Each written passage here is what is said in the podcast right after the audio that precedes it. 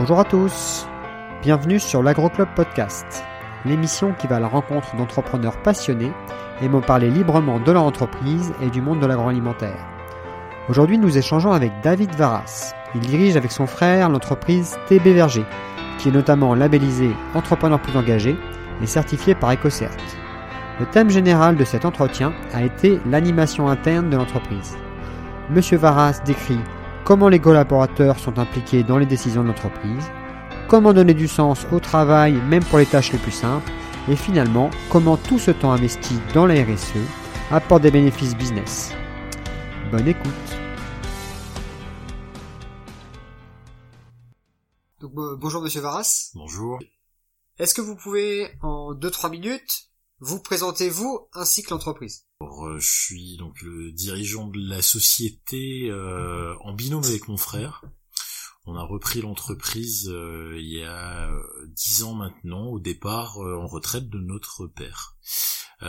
Qui souhaitait donner les clés de l'entreprise, en tout cas passer le flambeau pour aller passer une belle retraite maintenant bien méritée. c'est un beau challenge parce que je viens d'un univers qui n'a rien à voir avec l'agroalimentaire ni avec l'univers de la PME et de l'entreprise de moins de 50 salariés, puisque je viens du monde bancaire, euh, un gros groupe euh, bancaire. Euh, donc des dimensions et des univers bien différents, mais passionnants et plein de challenges. Voilà, en ce qui concerne l'entreprise, si je dois être plus précis, on cultive des pommes et des poires au cœur des vergers de Solti, dans la Rajoie. C'est plus de 30 hectares de pommes et de poires en agriculture raisonnée. Et on est environ 40 collaborateurs à travailler quotidiennement euh, pour la production des poires, mais notamment là où vous vous trouvez aujourd'hui, où la, la fameuse fenêtre qui donne sur euh, la station de production, sur euh, la partie conditionnement du, du produit, donc tout type de conditionnement pour tout type de clients, que ce soit la GMS, les grossistes ou la restauration collective. D'accord. Vous avez quel âge? J'ai 39 ans. D'accord, ça fait 10 ans. Pour vous connaître un petit peu mieux, on va faire un petit jeu Mhm. que je vais appeler euh, pomme ou poire. D'accord. Je vais vous proposer des couples de mots et enfin que vous me disiez celui qui pour chaque couple celui qui vous parle le plus. Ça marche. Voilà. J'explique pourquoi ou pas du tout? Vous pouvez, vous pouvez si ça, vous amuse. Ok. Euh, Lille ou Amiens? À Lille parce que je suis purement euh, bah à la base je suis lillois donc voilà donc on revient toujours à ses origines je connais peu Amiens je connais la cathédrale et ça c'est limite à ça Fréterie ou estaminet? Ah, je serais plutôt estaminé. Ouais, j'aime bien l'ambiance, voilà. Welsh ou carbonade? Ouais, définitivement Welsh. Plutôt du fromage. Ah ouais, clairement fromage, euh, voilà, c'est vraiment le plat, même si l'autre est gourmand aussi, mais celui-là c'est vraiment mon petit péché mignon. Pas bon pour la, pour la ligne, mais, mais bon. On peut prendre une pomme en dessert. ouais, c'est ça. Ordinateur ou crayon papier? Ah, je suis encore super crayon papier, moi. J'arrive pas à m'en passer. Mac ou Windows alors pour le pour le pro, je suis Windows. Pour le euh, pour le perso, je suis Mac. Voilà. Word ou Excel? Oh, euh, pas une passion particulière pour l'un ou l'autre. On va dire plus Word. Voilà, je suis plus dans l'écrit que dans le dans le tableur le banquier euh, a peut-être des mauvais souvenirs de l'Excel. Moi, c'est pas le banquier, c'est vrai quand je vous parle de de, de, de banque, euh, voilà, j'étais euh, en marketing et la communication, donc l'univers bancaire, j'ai essayé de le rendre plus abordable, quoi. 1990 ou 2050 Ouais, je vais viser 2050. Hmm. Ville ou campagne? Euh, j'ai besoin de. Alors là, j'ai la chance de de travailler à la campagne. J'aime la campagne parce qu'elle est reposante, elle est ressourçante. Voilà, mais j'ai besoin d'un de, de, de moments de foule, euh, mais plutôt euh, occasionnellement. Mais définitivement, oui, je pense que je me sens mieux à la campagne. Bière ou vin? Vin. Voilà, c'est pas bien pour un gars du Nord. Et enfin, pomme ou poire? Bah malheureusement euh, pomme maintenant. Euh, parce que la poire, euh, parfois on a des, des, des, drôles de surprises, des allergies qui, qui arrivent ah, comme ça. C'est pas vrai. donc, euh, eh ben. voilà, donc maintenant, euh, alors que la poire, j'adore ça. C'est vraiment le un fruit, un fruit simple mais plein de saveurs. Mais pour l'instant, il m'est interdit. Voilà. Vous en avez peut-être trop mangé. ouais, non, c'est des allergies croisées qui n'ont rien à voir avec le produit lui-même. Mais euh, donc voilà. Mais je ne perds pas espoir de pouvoir recroquer dedans parce que c'est vraiment un, fruit, euh, ouais, délicieux. Mm. Qui est existante dès la reprise de l'entreprise. Non, non, non, c'est par hasard. Il y a, il y a deux ans maintenant. voilà, c'est dur. il y a des surprises dans la vie C'est dur de produire un produit qu'on ne peut pas manger. ouais, mais voilà. Ok. Donc vous avez repris l'entreprise euh, depuis dix ans. Qu'est-ce qui a changé depuis dix ans? Est-ce que vous pouvez nous faire un petit peu le... Qu'est-ce qui a changé? Bah déjà, si je reprends euh, il y a 10 ans, donc c'est une entreprise qui a été créée par mon père en 95, donc elle a même pas 25 ans d'existence. C'est toujours difficile de reprendre une société qui a été suivie, en tout cas qui a grandi avec le fondateur, parce qu'il y a forcément à un moment donné il y a une rupture. J'ai la chance, c'est pas toujours euh, dans toutes les sociétés, mais je pense vraiment c'est une chance de travailler avec mon frère. Parce qu'on dit toujours que le, le dirigeant est un peu solitaire. Et là, on a la chance de travailler sur des pôles de compétences qui sont complètement différents. Mais on peut compter l'un sur l'autre. Donc c'est vraiment une force chez nous. Et ça a été une force quand on a repris l'entreprise. Parce que la première difficulté, elle est vis-à-vis des équipes, des effectifs de l'entreprise. Ils voient partir euh, le, le créateur et voir arriver deux trentenaires de jeunes trentenaires à la tête de la société, ça peut faire peur. Parce que on a toujours à l'esprit, déjà on n'aime pas le changement en général, c'est un gros problème, il faut se comprendre. Et euh, donc le changement, il faut l'accompagner, et il faut surtout rassurer. Donc notre premier job au début, il a été de rassurer, et surtout, et ça on n'y pense pas forcément toujours, de prouver notre légitimité dans notre poste. Parce qu'on est fils d'eux, on est fils du créateur, et donc on n'a pas forcément la légitimité de reprendre une société. Il faut prouver euh, de quoi on est capable et ce qu'on apportera à l'entreprise et ce qu'on apportera aux, collègues euh, au quotidien? Vous parliez de, de co-décision, c'est compliqué cette, cette, ce positionnement. C'est accepter parfois de... Elle est, ouais, elle est compliquée. Enfin, elle est compliquée. Je sais pas si elle est compliquée. En tout cas, à un moment donné, c'est pas naturel. Au départ, c'est pas naturel de, de dire vous êtes à la direction d'une entreprise, donc c'est vous direction prend les directives, on prend les décisions. Et là, on partage les décisions. Donc, c'est d'accepter de partager les décisions et accepter quelqu'un d'autre n'est pas votre opinion. Et la force d'une entreprise aujourd'hui, quand on y réfléchit bien, c'est la somme de plein de profils différents et la somme de plein de d'idées et de, de confronter de se concerter sur tout ce que sur toutes ces idées. Donc euh, elle est peut-être pas naturelle, mais je pense qu'elle est essentielle, elle est même fondamentale pour la réussite de l'entreprise. Maintenant, là où ça peut être difficile, c'est dans les personnalités au niveau de la direction, mais je pense que c'est difficile pour tout le monde, c'est l'ego qui à un moment donné doit être mis de côté. Euh, et l'ego, c'est quelque chose qu'on a inventé, qu'on se forge et qu'on rajoute des couches au fur et à mesure. Donc je pense qu'il faut peut-être euh, apprendre à enlever les couches de notre ego et, euh, et se dire qu'on a beaucoup à partager et beaucoup à apprendre des uns et des autres. Et est-ce que ça, ça exige d'avoir des employés, des collaborateurs qui sont autonomes Mhm. Et donc ça exige de monter en gamme au niveau, on va dire, de la RH. Ou alors aussi, on arrive euh, à euh, rendre, enfin, apporter, former certaines personnes qui n'avaient pas tant d'autonomie que ça à devenir plus autonomes, plus force de proposition, ne pas avoir peur de la remarque du chef. Est-ce que voilà, c'est ça, la, ça ma question. Euh, alors si je reprends juste la, expression que vous avez pris, vous, avez, vous venez de dire sur la remarque du chef. Alors euh, nous, il n'y a pas de chef. Il n'y a pas de chef chez nous. Euh, alors d'ailleurs, c'est difficile de diriger une entreprise sans chef. En fait, le, c'est quoi le management? On peut s'interroger. Il y a quand même quelqu'un qui décide. Vous êtes, je pense, quand même en dernier recours le décideur, mais vous écoutez tout le monde et vous acceptez la critique. Ouais, je, vous rejoins là-dessus, c'est que à un moment donné, euh, on essaye d'être dans, enfin on essaye pas, on fait du participatif, du collectif, euh, on essaye de trouver un consensus. Si on n'a pas, à un moment donné, il faut prendre une décision. Et il faut bien qu'à un moment donné, une personne prenne la décision. Euh, donc ça, on peut pas y échapper. mais c'est en dernier recours et il faut pas attendre non plus trop longtemps, parce qu'il faut que l'entreprise, elle ait une vision, elle ait un cap, etc. Donc aujourd'hui, nous, on propose un cap, on propose, voilà, ou ensemble, hein, euh, c'est des, des, ateliers de réflexion avec l'ensemble des collègues. Aujourd'hui, on est, on est organisé par euh, comité. Euh, tout est volontaire chez nous, c'est-à-dire qu'on n'impose rien. Euh, un collègue qui a un collaborateur qui a son qui a son métier, qui est comptable, qui est euh, euh, qui est agent logistique ou qui est agent de production, euh, il a le choix de garder juste son métier ou de pouvoir apporter son talent, à pouvoir apporter son analyse, pouvoir apporter ses, ses compétences sur un comité, mais de façon volontaire.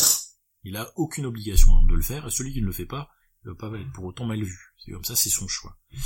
Euh, le but aussi, quand on part dans une organisation plutôt horizontale, c'est euh, c'est pas simplement une décision qui vient de l'entreprise, mais ou si elle vient de entre guillemets de la direction de l'entreprise, euh, il faut qu'elle soit partagée, il faut qu'elle soit adoptée, et que je, je vais pas dire tous les collaborateurs parce qu'il est vraiment extrêmement rare que tous les collaborateurs euh, soient dans le mouvement. je vais dire une grosse majorité, mais si cette grosse, il faut voilà, il faut que cette grosse majorité soit euh, et cette impulsion ait envie d'aller dans cette démarche-là, sinon ça ne fonctionnera pas.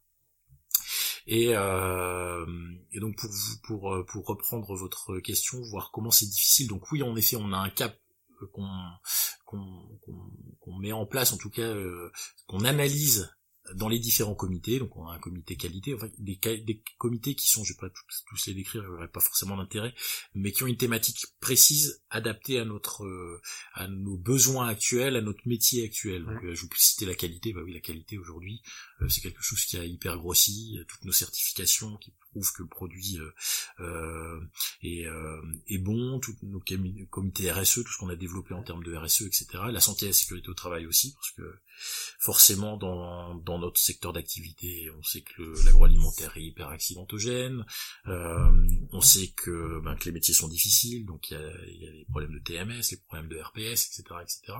Donc on travaille là-dessus. Et, euh, et donc on partage une analyse et on partage une vision de l'entreprise. Et on va ensemble choisir là où on veut aller quelle vision on construit ensemble. Et ensuite, une fois que la vision est claire, elle est définie, donc on, nous on se met des caps, à 4, à 4 ans. Tous les 4 ans, on étudie un nouveau cap. Donc là, on est sur le cap 2020 puisqu'il a été étudié en, en, en 2016. Donc là, on est déjà en train de travailler le cap 2024. Euh, et après, une fois qu'il y a cette vision-là, chacun est libre de d'arriver à ce cap par le chemin qu'il souhaite. Le résultat doit être là, mais la façon dont vous faites pour y arriver, il n'y a pas qu'un seul bon chemin, multiple. Maintenant, là où il faut être quand même organisé, c'est que quand vous êtes une équipe, bah, vous travaillez pas tout seul dans votre coin, et donc il y a l'intelligence collective qui doit se mettre en place. Donc forcément, ça passe aussi par une montée en compétence de tout le monde. Donc une partie formation chez nous qui a euh, qui a monté qui est monté en flèche parce qu'il y a eu besoin de former les gens, il y a eu besoin de les accompagner. La vision qu'on a de l'organisation pyramidale avec des managers dans chaque service, aujourd'hui, on, dans cette organisation-là, on met des managers pourquoi? Pour euh, pour gérer les troupes entre guillemets de chaque service euh, et surtout pour faire beaucoup de reporting, pour savoir où on en est dans les résultats, pour savoir, pour contrôler, surcontrôlé. Euh, Qu'est-ce que ça apporte au final à la société Ce contrôle, je pense que ça emprisonne un peu tous les talents et les collaborateurs. Euh, ça les laisse pas s'exprimer, alors que c'est pas parce qu'ils font partie d'un service logistique qu'ils n'ont pas des idées pour le marketing et inversement. Donc il n'y a pas d'échange, euh, il n'y a pas d'échange interservice. Donc là, je trouve ça un petit peu dommage et même dangereux. Sauf que on dit à un manager du jour au lendemain, mais tu seras plus manager parce qu'il n'y en a plus. Euh, c'est dur à vivre, mais il a une fonction. il a la fonction d'accompagner. Donc en fait, c'est de voir, en fait, c'est d'oublier, et ça c'est pas facile, hein, c'est d'oublier les euh, automatismes d'un poste de manager pour savoir aujourd'hui c'est quoi d'accompagner au quotidien les équipes dans leur épanouissement et vers euh, le cap euh, qu'on s'est fixé. Et là où voilà le côté manager, ce qui me dérangeait c'était dans le contrôle et les surcontrôles. Je pense que chacun est capable de se contrôler tout seul. S'il est formé, s'il est à sa place, clairement, parfois, là aussi on constate que certaines personnes ne sont pas à leur place, pas parce qu'ils travaillent mal, parce qu'ils s'épanouissent pas et ils pourraient très bien s'épanouir dans un autre environnement. Parfois l'environnement ou les, collègues qui l'entourent ne correspondent absolument pas à ses attentes. Et donc là où il pourrait faire un super métier, un super boulot, il le fait pas bien parce qu'il n'est pas euh, à l'équilibre, il se sent pas, euh, euh, il n'est pas dans une position positive, alors qu'il pourrait très bien l'être le même métier dans un autre dans un autre service. Donc voilà, c'est plutôt des interrogations sur là sur l'épanouissement et sur le bien-être et comment on accompagne ce bien-être, cet épanouissement et cette envie d'intégrer euh, euh, l'ADN de l'entreprise et faire grossir Vous parlez de, de, qu'il y a des comités, mm-hmm. donc je suppose que ça prend du temps mm-hmm. ces réunions. Euh, par rapport à, aux autres entreprises où il n'y a pas ces comités et ces, ces réunions, on pourrait imaginer que vous pourriez être moins efficace parce que chaque collaborateur passe son temps à faire son travail, mais aussi dans ces comités. Mm-hmm. Alors comment finalement ça, ça, fonctionne et qu'est-ce qui fait que finalement au final on est plus efficace avec ce type d'organisation? Alors, je vais, je vais faire un aparté pour vous expliquer que parfois prendre du temps sur son temps de travail permet d'être plus efficace. Mmh. Euh, on pourra en reparler plus tard si vous voulez, mais euh, nous par exemple, en 2015, comme on est sur des métiers très difficiles, je reviendrai sur les comités, ne vous inquiétez pas. sur les, euh, en 2015, on s'appelle, même en 2015 je dis bêtises, parce qu'en 2015 c'était mis en place, et 2012 euh, on souhaite agrandir le bâtiment, euh, et pareil on souhaite impliquer les collaborateurs, etc. dans la mise en place de ce nouveau bâtiment, parce que c'est eux qui vont le vivre au quotidien. Euh, c'est l'occasion aussi, comme il y a l'agrandissement du bâtiment, c'est l'occasion avec un ergonome de refaire un point sur toutes nos machines, voir si elles sont encore efficaces, si elles sont adaptées, si euh, euh, et qu'est-ce que met en, avant cette étude, ce diagnostic, euh, que en effet les machines peuvent toujours évoluer, pas de souci, mais si on fait évoluer les machines et qu'on fait pas évoluer les hommes, on n'arrive nulle part. Donc il faut aussi que les hommes soient accompagnés en permanence pour être opérationnels et pour être au mieux personnellement pour eux, euh, dans leur vie, dans leur bien-être au quotidien, dans leur quotidien professionnel, et aussi pour être euh, opérationnel et productif euh, au quotidien dans leur travail. Et euh, ce qui a été mis en avant, donc c'est ce que je redisais au début, hein, c'est de remettre l'homme au cœur du l'homme avec un grand H au cœur du process. Et nous, avec tous nos problèmes de TMS, nos accidents de travail qui étaient légion hein, chez nous, hein. c'était euh, c'était quand même important. Euh, est-ce que les nouvelles machines ou la nouvelle organisation allaient aider à améliorer ces accidents de travail, allaient diminuer euh, les arrêts de travail, les TMS Non. Clairement la réponse est non. C'est pas les machines qui vont aider ça, à moins que vous mettiez que des machines et qu'il n'y ait plus d'hommes, ou c'est pas notre pas notre volonté. et on a décidé de mettre un réveil musculaire en place. Le réveil musculaire, on pourrait très bien dire aux collaborateurs avant d'arriver au boulot, chez vous, vous faites petit réveil musculaire, on vous forme, puis après vous vous débrouillez.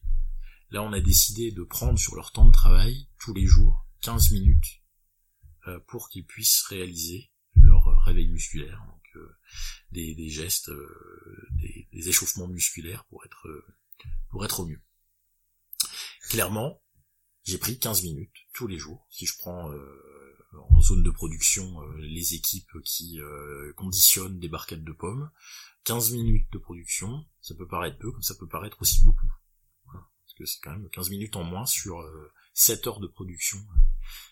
Clairement, euh, ça a amélioré, déjà au bout de 6 mois, seulement au bout de 6 mois, ça a amélioré le bien-être des collaborateurs, puisque sur un, euh, ressenti de douleur euh, avant cette mise en place de règles musculaires, on atteignait des résultats euh, records, et pas dans le bon sens du terme.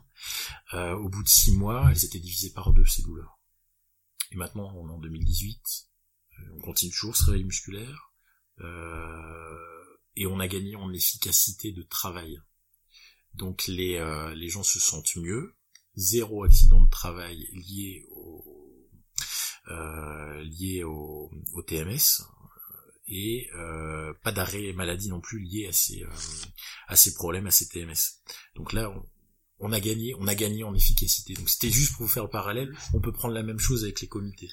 Les comités aujourd'hui, un comité, en effet, je demande à des volontaires d'intervenir, en tout cas de ce, nous on se réunit pour tous les comités une fois par mois, pour discuter du plan d'action et pour mettre en place forcément les, outils et les actions qui vont faire qu'on va atteindre nos objectifs et notre cap.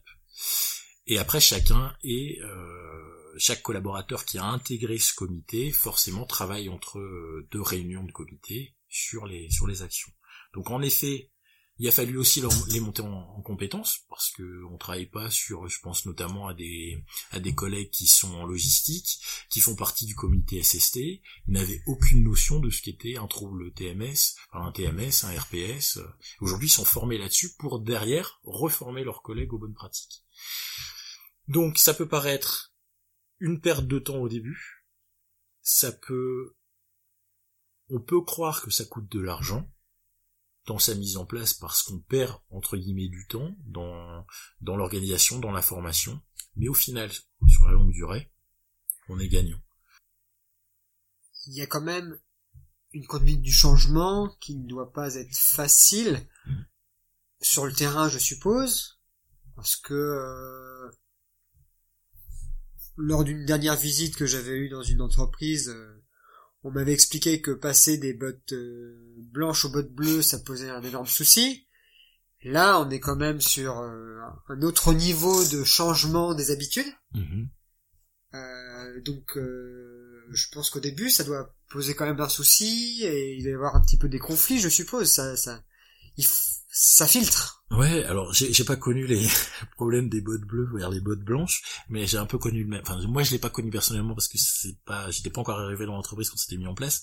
Mais on a en 2006, euh, mon père décide d'avoir de, de, de, de, se faire auditer pour une grosse certification internationale qui a changé la donne dans l'entreprise. Euh, qui est encore aujourd'hui notre euh, euh qui fait notre organisation au quotidien, nos points de contrôle. C'est une certification qui va au-delà de plus de 350 points de contrôle quotidien.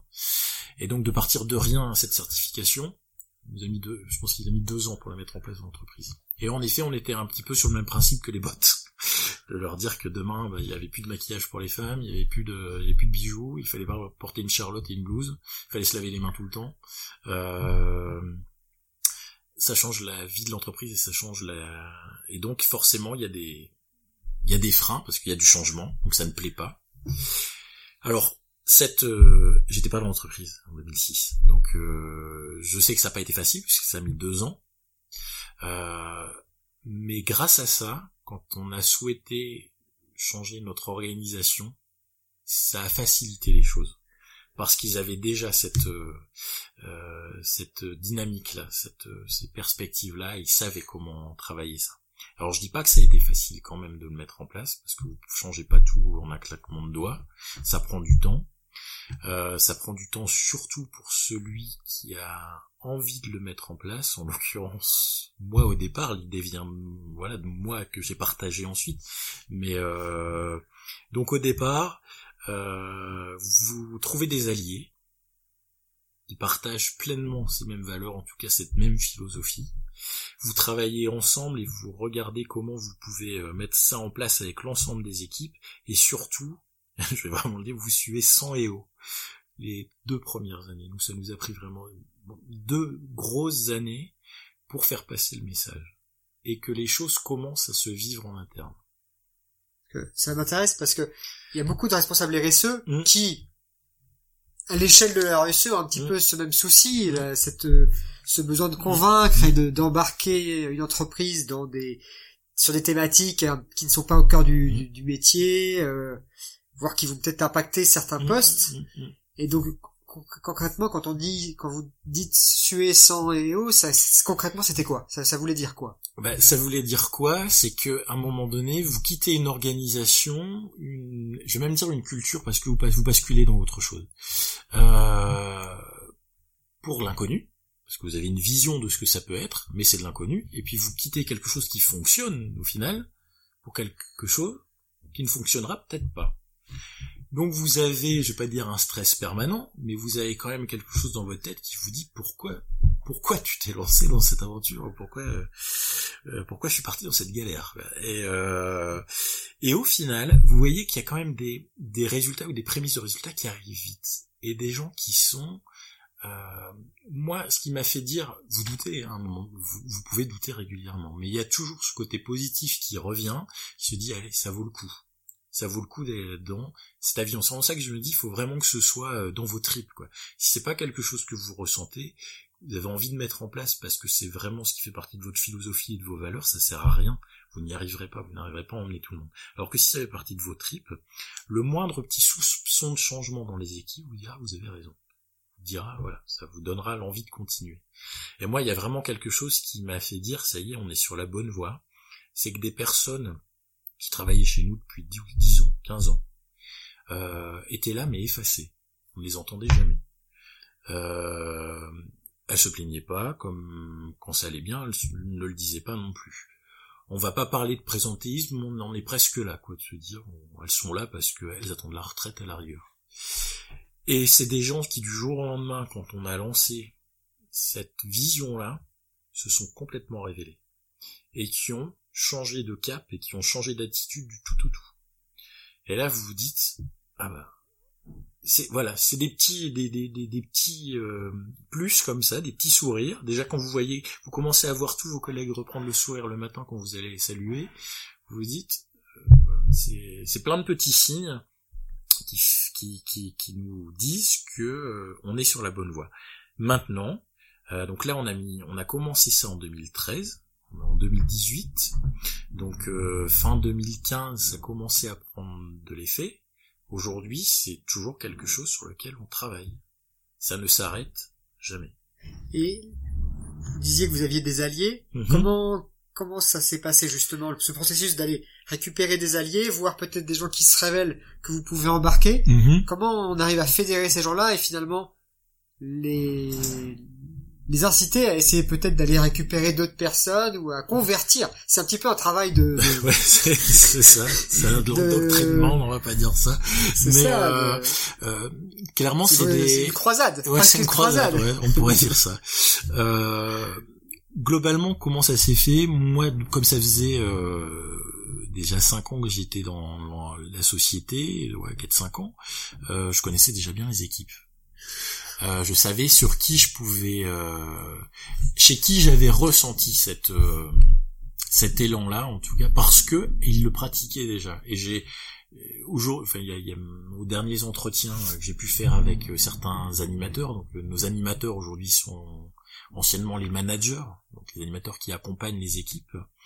Euh, donc, une animatrice me dit bah ça me fait plaisir qu'on soit parti dans cette dans cette vision d'entreprise et dans cette culture parce que c'est déjà ce que je pratiquais au quotidien. Sans le savoir, c'est déjà ce que euh, voilà pour moi être un, manager entre guillemets, c'était déjà ça. Donc euh, je savais sur qui, compter. Et au départ, comment ça s'est fait? C'est vous avez une vision, mais la vision vous la présentez. Et le premier le premier stade, c'est de, la présenter à tout le monde. Donc c'est de prendre tout le monde, les, voilà, de les mettre au vert ou de les mettre euh, dans la salle de réunion et de se dire, voilà, j'ai une idée cette nuit. Euh, c'est pas dans la nuit, hein, mais euh, qu'est-ce ça va impacter l'entreprise pour les 20 prochaines années. Qu'est-ce que vous en pensez? Alors là, vous avez un, étonnement et des surprises, enfin des, des, des, des têtes qui s'interrogent. Et puis, euh, et là, je, je, les rassure en disant, vous inquiétez pas, c'est pas on a claquement de doigts et on va le travailler ensemble. Et c'est vraiment un travail ensemble avec des ateliers avec des ateliers réguliers sur le travail de nos valeurs sur le travail euh, de, de c'est quoi être heureux au travail c'est quoi être épanoui au travail comment vous voyez votre vie professionnelle. Euh, et donc en travaillant avec pareil des volontaires rien n'était obligatoire. Et les groupes se sont euh, on, est, on a démarré petit et puis euh, plus en plus de monde était là et ensuite c'est dans ces groupes qu'on a que j'ai repéré donc j'avais déjà repéré certaines personnes, que j'ai repéré d'autres personnes, et qui font aujourd'hui, en effet, cette croisade, euh, mais en tout cas qui sont les piliers et les gardiens de cette culture, et qui vont la faire, euh, euh, qui font qu'elle s'améliore en permanence et qu'elle perdure. Je on rebondit sur ces finalement ces groupes où euh, les gens se posaient des questions sur l'entreprise mais aussi sur eux-mêmes. Parfois, je, je compare un petit peu la une démarche RSE d'entreprise à une psychanalyse un petit peu. Mhm. Où on va aller un petit peu en profondeur, on va aller vers plus de transparence, donc aussi euh, révéler ce qui ne va pas pour se dire allez, il faut faut faut changer quoi. euh, Et ce qui est obscur, notamment les valeurs, les Mhm. clarifier. Mm. Qu'est-ce que vous pensez de cette vision un petit peu euh, RSE, la psychanalyse qu'on peut avoir à l'échelle individuelle versus une démarche RSE dans une entreprise euh, Elle est pas complètement tordue votre votre votre réflexion. Euh, je peux vous rejoindre euh, sur sur ce point-là. Je reprends un atelier qu'on avait pu faire avec les collègues, où je leur demandais pour vous c'est quoi d'aller travailler, pourquoi vous venez travailler? Donc là on est dans l'introspection. Euh, Est-ce qu'il y a une réelle valeur ajoutée pour vous personnellement? Euh, Si je prends un poste euh, en production qui emballe des pommes au quotidien, donc qui prend les pommes qui, qui arrivent devant lui et qui les met dans un contenant, dans une barquette, dans un sachet, est-ce que ça, c'est ce qui vous fait vibrer? La réponse, elle a plutôt été dans la négative. hein. Euh, donc ça a nécessité, voilà, oui, en effet, cette introspection et de se dire pourquoi je travaille, qu'est-ce qui fait que la vie vaut la peine d'être vécue et que la, vie professionnelle vaut la peine d'être vécue? C'est qu'il y a un sens dans l'entreprise. Et c'est quoi le sens? Alors il y a des entreprises, le sens il est tout trouvé, hein, parce qu'il y a, travaille dans une association humanitaire, logiquement le sens on sait où il est, quoi. On, va aider l'homme, on va aider l'autre, Euh, il est naturel. Parfois c'est pas pas forcément vrai, hein, mais euh, euh, et chez nous, la pomme et la poire, c'est quoi le sens? Donc il a, fallu travailler sur cette notion de, de sens. Pourquoi on emballe des pommes avec amour ou pas? Pourquoi on le fait avec avec intérêt ou pas? Pourquoi on a envie de s'y investir ou pas? Et, euh, et c'est là-dessus qu'on a travaillé. Donc qu'est-ce qui réunit? Alors en effet, on a qu'est-ce qui réunit toutes les forces de l'entreprise, donc tous les collègues c'est des valeurs qui sont communes, qui peuvent varier, hein, parce que l'entreprise ne doit absolument pas être homogène, elle doit être, elle doit avoir plein de, plein de profils différents, même si les valeurs fondamentales doivent rester les mêmes. Et nous, les valeurs, qu'est-ce qu'on a trouvé Enfin, qu'est-ce qu'on a trouvé Qu'est-ce qui est venu naturellement? C'est, euh, et là, je vais rejoindre les piliers de la RSE. C'est l'environnement. On est quand même sur un produit naturel qui est souvent décrié à tort, et qu'est-ce qu'on fait pour qu'on arrête de dire que la pomme c'est un véritable poison? C'est de montrer tout ce que l'on fait au quotidien euh, pour le consommateur et dire voilà, voilà tout ce qu'on fait et les hommes et les femmes qui travaillent euh, pour la production des pommes et des poires des vergers de Solti et des vergers, c'est euh, bah, ils le font comme ça. Euh, et on met plein de choses en place pour améliorer la culture, pour être de moins en moins nocif pour l'environnement. Donc ça, c'était un sens déjà. Travailler sur euh, sur un produit qui est naturel et regarder, c'est un peu euh, utopique ce que je vais vous dire, mais regarder la nature faire, regarder l'univers faire et s'y adapter, pas aller contre celle-ci, que là, au contraire, la nature, elle est, euh, elle a pas d'ego et elle est souvent reconnaissante. Il peut y avoir un moment de gel où là on perd tout, et l'année d'après, avoir une culture magnifique. Donc il faut aussi, euh, faut aussi prendre ça en compte. Donc ça c'était sur la, partie environnement. Euh, et qu'est-ce qu'on peut faire, voilà, pour diminuer notre impact, nos, dépenses d'énergie, etc., etc. Donc ça c'est une partie du sens. C'est ensuite une entreprise, elle est là pour quoi? Elle est là pour apporter un, service ou un produit, le faire le mieux le, mieux possible, euh, mais elle est aussi là pour son écosystème.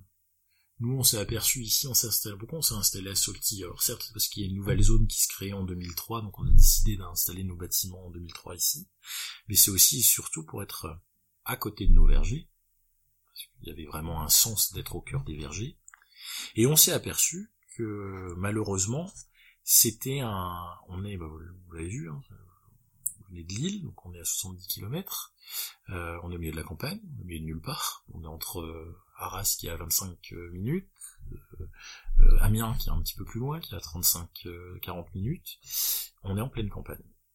Et en pleine campagne, bah, la pleine campagne, il souffre. le chômage est présent, et même plus que présent.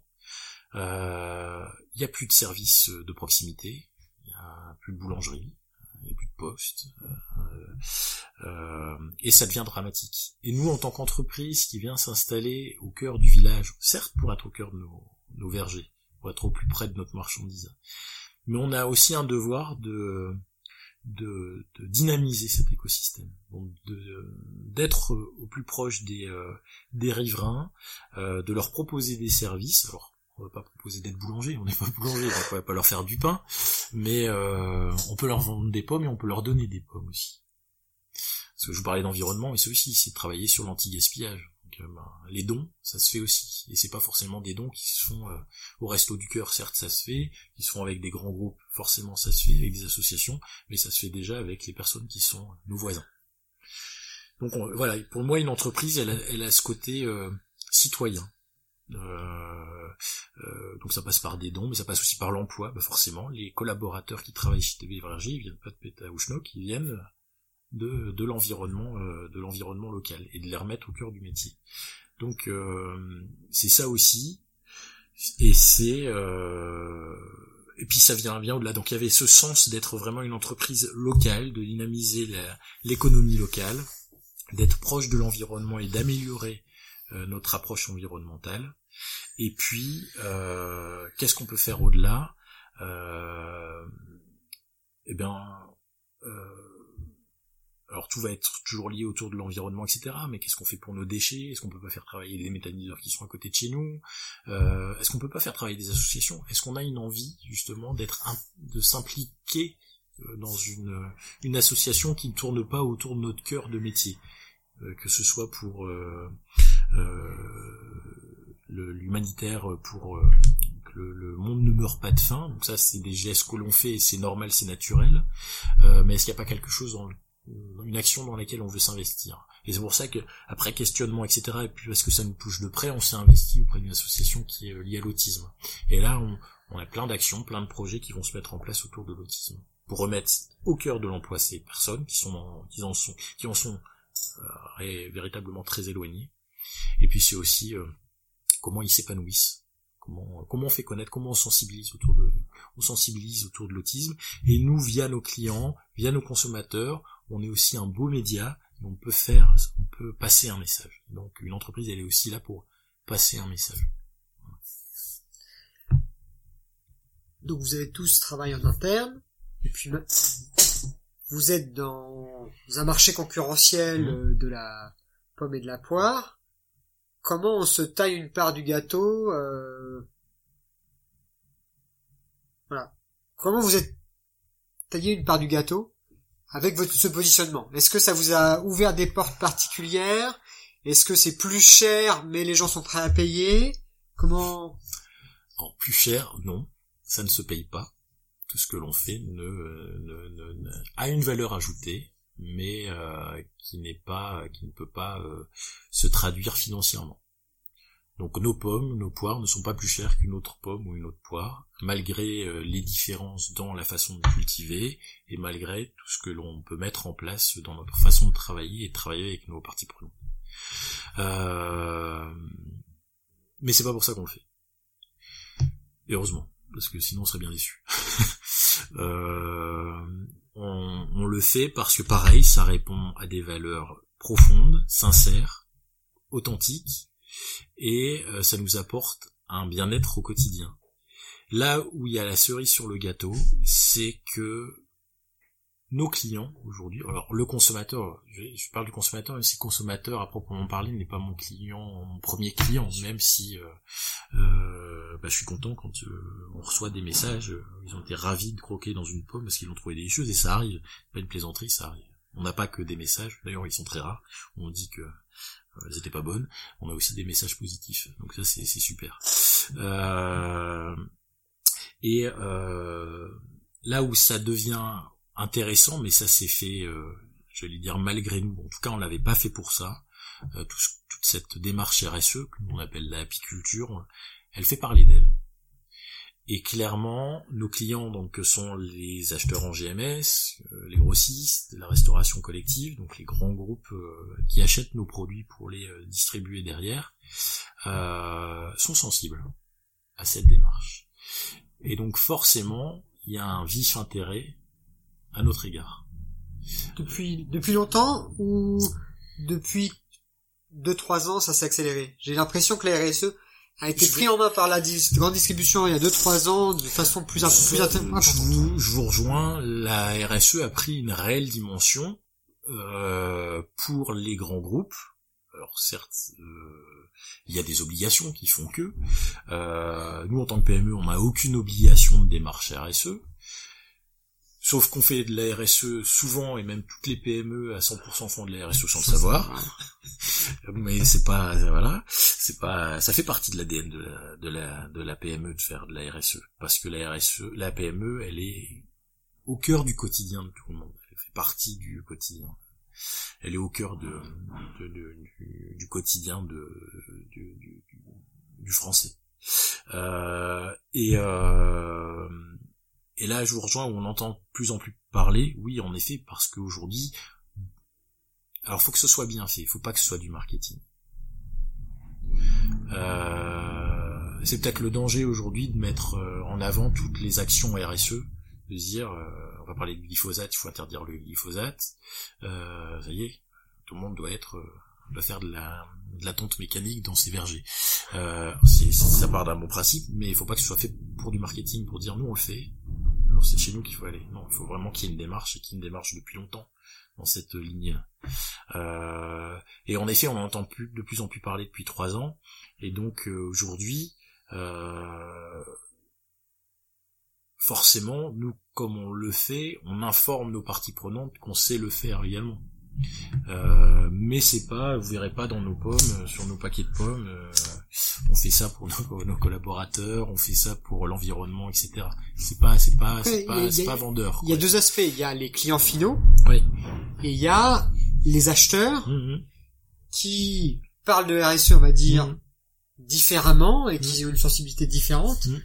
Et le fait que les acheteurs ont commencé à envoyer des cahiers des charges spécifiques bah, qu'il y a des labels qui sont mis en avant, notamment des labels que vous avez vous, comme entrepreneur plus engagé, montre qu'il y a quand même des choses qui ont évolué et qui vous différencient mais tout sur le marché sans question de question de prix finalement. Ouais, mais c'est très bien de mais voilà, il faut bah déjà les certifications, c'est tellement lourd à mettre en place que en effet c'est quelque chose qu'on a envie de faire et auquel on croit parce que sinon ça sert à rien parce que ça demande beaucoup d'énergie, ça demande beaucoup de temps, ça demande de l'argent aussi. Euh, donc euh, clairement quand on se lance là-dedans, il faut vraiment y croire. Euh, en effet, ça a un impact parce qu'il y a des cahiers des charges. Les cahiers des charges existent depuis très longtemps et aujourd'hui dans les cahiers des charges, il y a une dimension RSE qui est apparue. Alors c'était facile pour nous parce que la dimension RSE on la faisait. Alors euh, clairement c'était, euh, euh, on pouvait apporter ces, informations-là. Je, je, pense qu'il faut même aller au-delà. C'est qu'il ne faut pas attendre qu'il y ait un cahier des charges qui tombe. Il ne faut pas attendre que tel ou tel client nous impose ça. Il faut déjà qu'on leur propose l'avance que l'on a se dire voilà nous on va et quelle est notre vision. Donc en fait la vision qu'on partage en interne on la partage aussi avec nos avec nos parties prenantes parce que c'est avec elles qu'on va travailler l'avenir et euh, qu'on va pouvoir se positionner. D'accord. Euh, dernière question sur notamment ce qui a été fait en interne. Euh, vous venez du marketing. Mm-hmm. souvent je dis que la le travail de RSE vis-à-vis des parties prenantes, c'est un petit peu comme faire du marketing avec toutes les parties prenantes. Mhm. C'est-à-dire de se dire quels sont les vraiment, quels sont les besoins et comment l'entreprise peut apporter plus de services à ces gens pour qu'ils soient mhm. plus heureux. Et finalement, lorsque l'on fait des groupes de travail avec des, des employés, c'est un petit peu comme faire des focus group avec des, mhm. des clients. Est-ce que votre euh, vos compétences de marketing ont été vous ont aidé dans vos prise de décision et dans cette volonté de faire ces groupes, d'essayer de mieux comprendre vos collaborateurs pour aussi mieux intégrer leurs besoins et leurs aspirations dans le, dans le travail euh, au jour le jour. Bah, J'ai envie de dire que votre expérience, elle parle tout, toujours à un moment donné, euh, ce que vous avez vécu euh, dans votre tête, c'est un milkshake et voilà, tout, tout, se met en place et le puzzle se construit. Euh, donc forcément, euh, mes études en marketing, mon expérience en marketing euh, euh, m'ont aidé à, à, mettre en place tout ça. Des, la vision que j'ai de là où j'ai travaillé en banque, gros groupe, euh, très pyramidal, etc., etc. L'antithèse, l'antithèse, voilà, complètement. Je, je, je, je, voilà, je dénigre pas. Hein, je, je, constate ce que j'ai vécu et ce que je ne voulais absolument plus revivre. Voilà. Euh, un peu plus, voilà. Et pareil, soit on partage, soit on ne partage pas. Il n'y a rien de grave dans le dans ces philosophies. Moi, j'ai une vision de l'entreprise humaniste où le où l'homme a toute sa place et, il est pris en considération et c'est notre premier client. Nos collaborateurs sont nos premiers clients. C'est avec eux qu'on travaille, main dans la main. C'est avec eux qu'on construit quelque chose et non pas à côté d'eux ou grâce à eux. Avec. Merci Monsieur Varas. Merci à vous. Ce podcast est terminé. Si comme Monsieur Varas vous souhaitez être plus performant grâce à la RSE, je vous invite à vous abonner à notre Agronote RSE. Elle est envoyée deux fois par mois et contient les derniers articles marquants et des outils pour vous aider à mettre en place les RSE dans votre entreprise. Le lien est dans la description de ce podcast. À bientôt!